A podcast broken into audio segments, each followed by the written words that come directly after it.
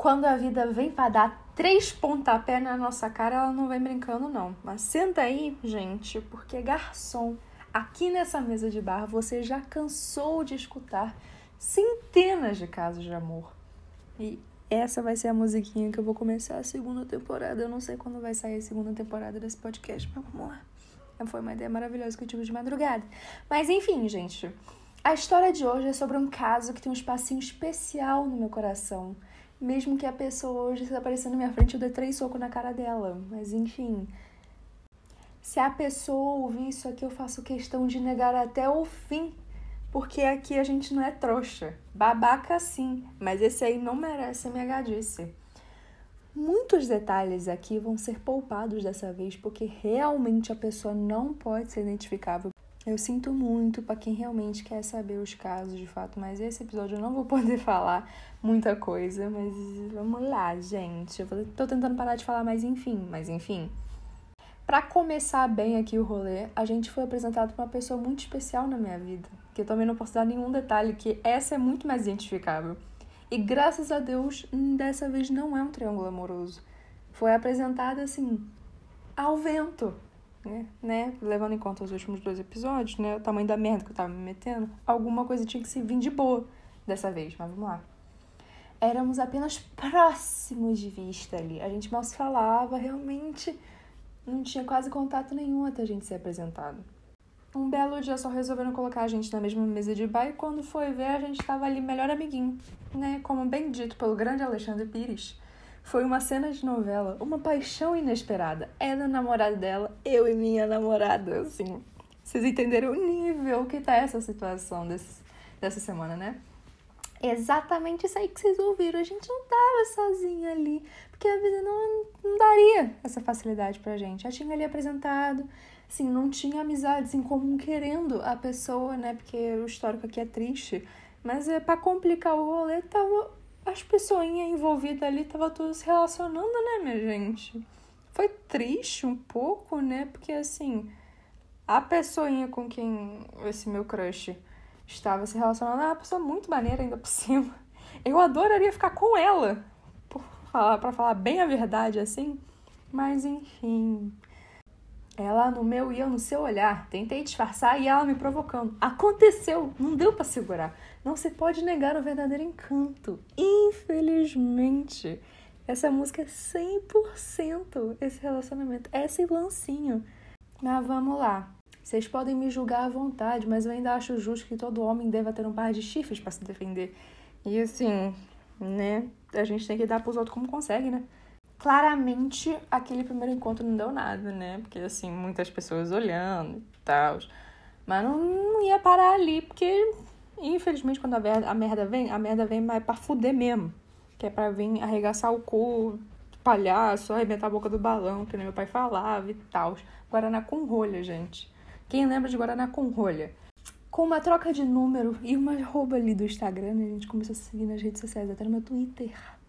Esse é um detalhe muito importante. Eu não devia ter jogado isso aqui, talvez não. Mas enfim, eu espero de verdade que a pessoa não ouça.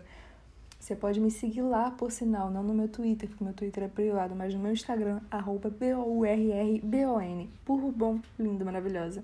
A gente começou a conversar sem parar, do bom dia ou boa noite, sem nenhum medo do tamanho da merda que estava por vir, que a gente sabia que ia se fuder.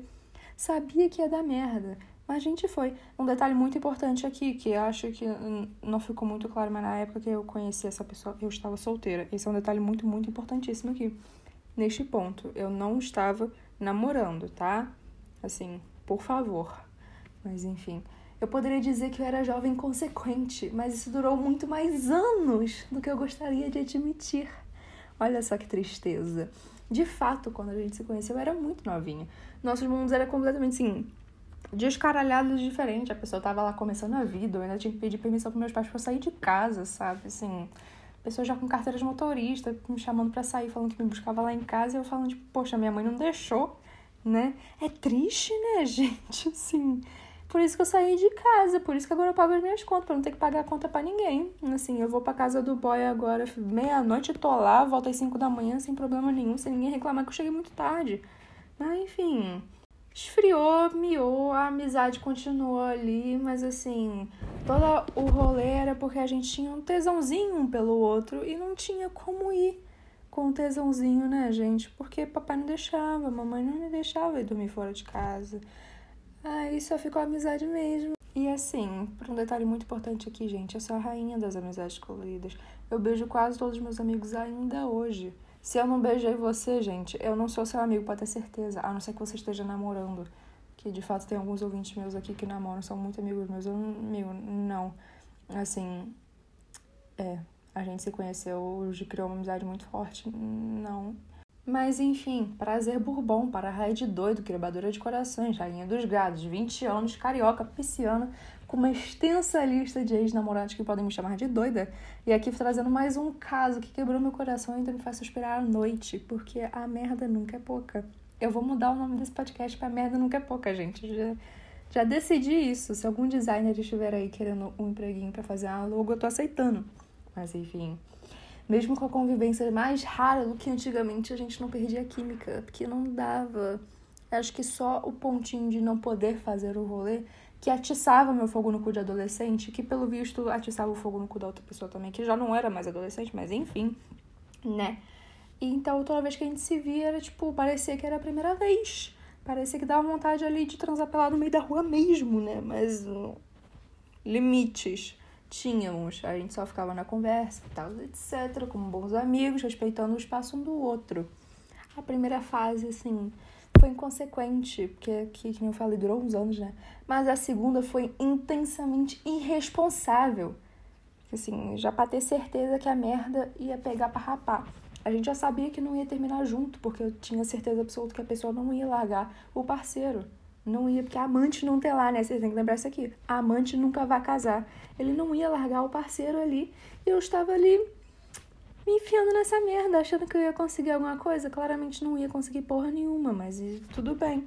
Eu estava ali ganhando a minha média de carinho da semana, as migalhazinhas de atenção e estava feliz. Mas eu tava lá, né, noite após noite, saindo pra jantar, encontrando escondido, transando pelado com camisinha. Usem camisinha, por favor, postinho no SUS tem de graça, vamos lá.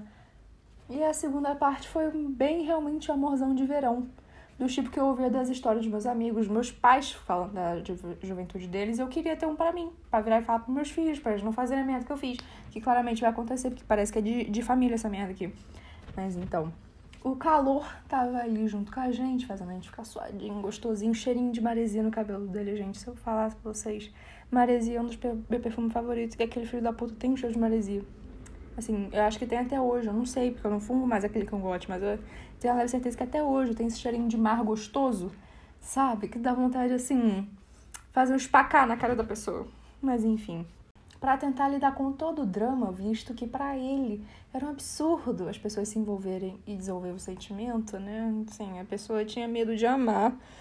É uma constante triste dentro dos meus relacionamentos, né? Mas tudo bem. Eu escrevi um livro inteiro inteiríssimo. Assim, muito gado sim, mas fazendo dinheiro em cima dos meus boys também. Tem 10 capítulos da história completa disponível gratuitamente no meu Wattpad. Eu vou colocar o link lá na bio do meu Instagram e na nos stories, você vai ter que lá me seguir para ler. E é uma das minhas obras favoritas que eu tenho mais carinho até hoje. Eu demorei pelo menos um mês escrevendo dia e noite aquela merda do tanto doida que eu tava. Não foi um mês, não, tenho certeza que foi quase uns três meses aí escrevendo. Gente, foi realmente era uma história que eu gostava pra caralho. E até hoje eu gosto de ler ela. Aí, explicando bem aqui, sempre que eu demonstrava um mínimo de afeto, mesmo que uma quantidade de um ser humano normal, um carinho assim que eu demonstrava pra qualquer amigo meu, a pessoa vinha e se afastava contando o MC do Black lá, que é proibido se envolver com sentimento. Que não podia, não sei o que, ai, não vai se apaixonar, ai, que não sei o que, ai, que não sei o que lá. Não podia ser o um mínimo de ser humano decente perto da pessoa, que a pessoa já virava e falava: Olha só, o gado aí se apaixonando. O gado se apaixonando no caralho, meu filho da puta. Eu tô sendo educado. Você não quer me dar carinho, não tem problema. Eu continuo sendo educado. Que eu sei que eu sou um ser humano maravilhoso. Você não me merece, mas eu tô aqui, né? E continuando. E antes que eu fique uma brava. Eu ainda tava lá, trocando meu amor por putaria e curtindo a minha vida. Que nem na música, né? Quem não sabe, quem não conhece. Sem a menor pretensão de qualquer relacionamento com ele. Eu sempre deixei isso muito claro. Isso aqui é um detalhe muito importante. Eu nunca quis namorar a pessoa. Eu nunca quis ter nada. Porque assim eu tava vendo o que ele fazia com o relacionamento dele, né? Você acha que eu ia querer aquilo pra mim? Provavelmente seria diferente, o nosso relacionamento seria aberto, mas enfim. O cara tava lá doidando, enchendo o meu saco. Quem nunca teve um boy fiscal de sentimento aqui que levante a mão, né? Atire a primeira pedra.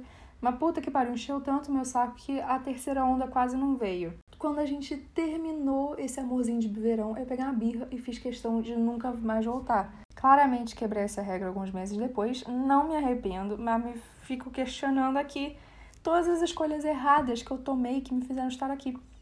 Porque assim, né? A pessoa percebeu já duas vezes que ia dar merda. Foi lá na terceira realmente pra fuder.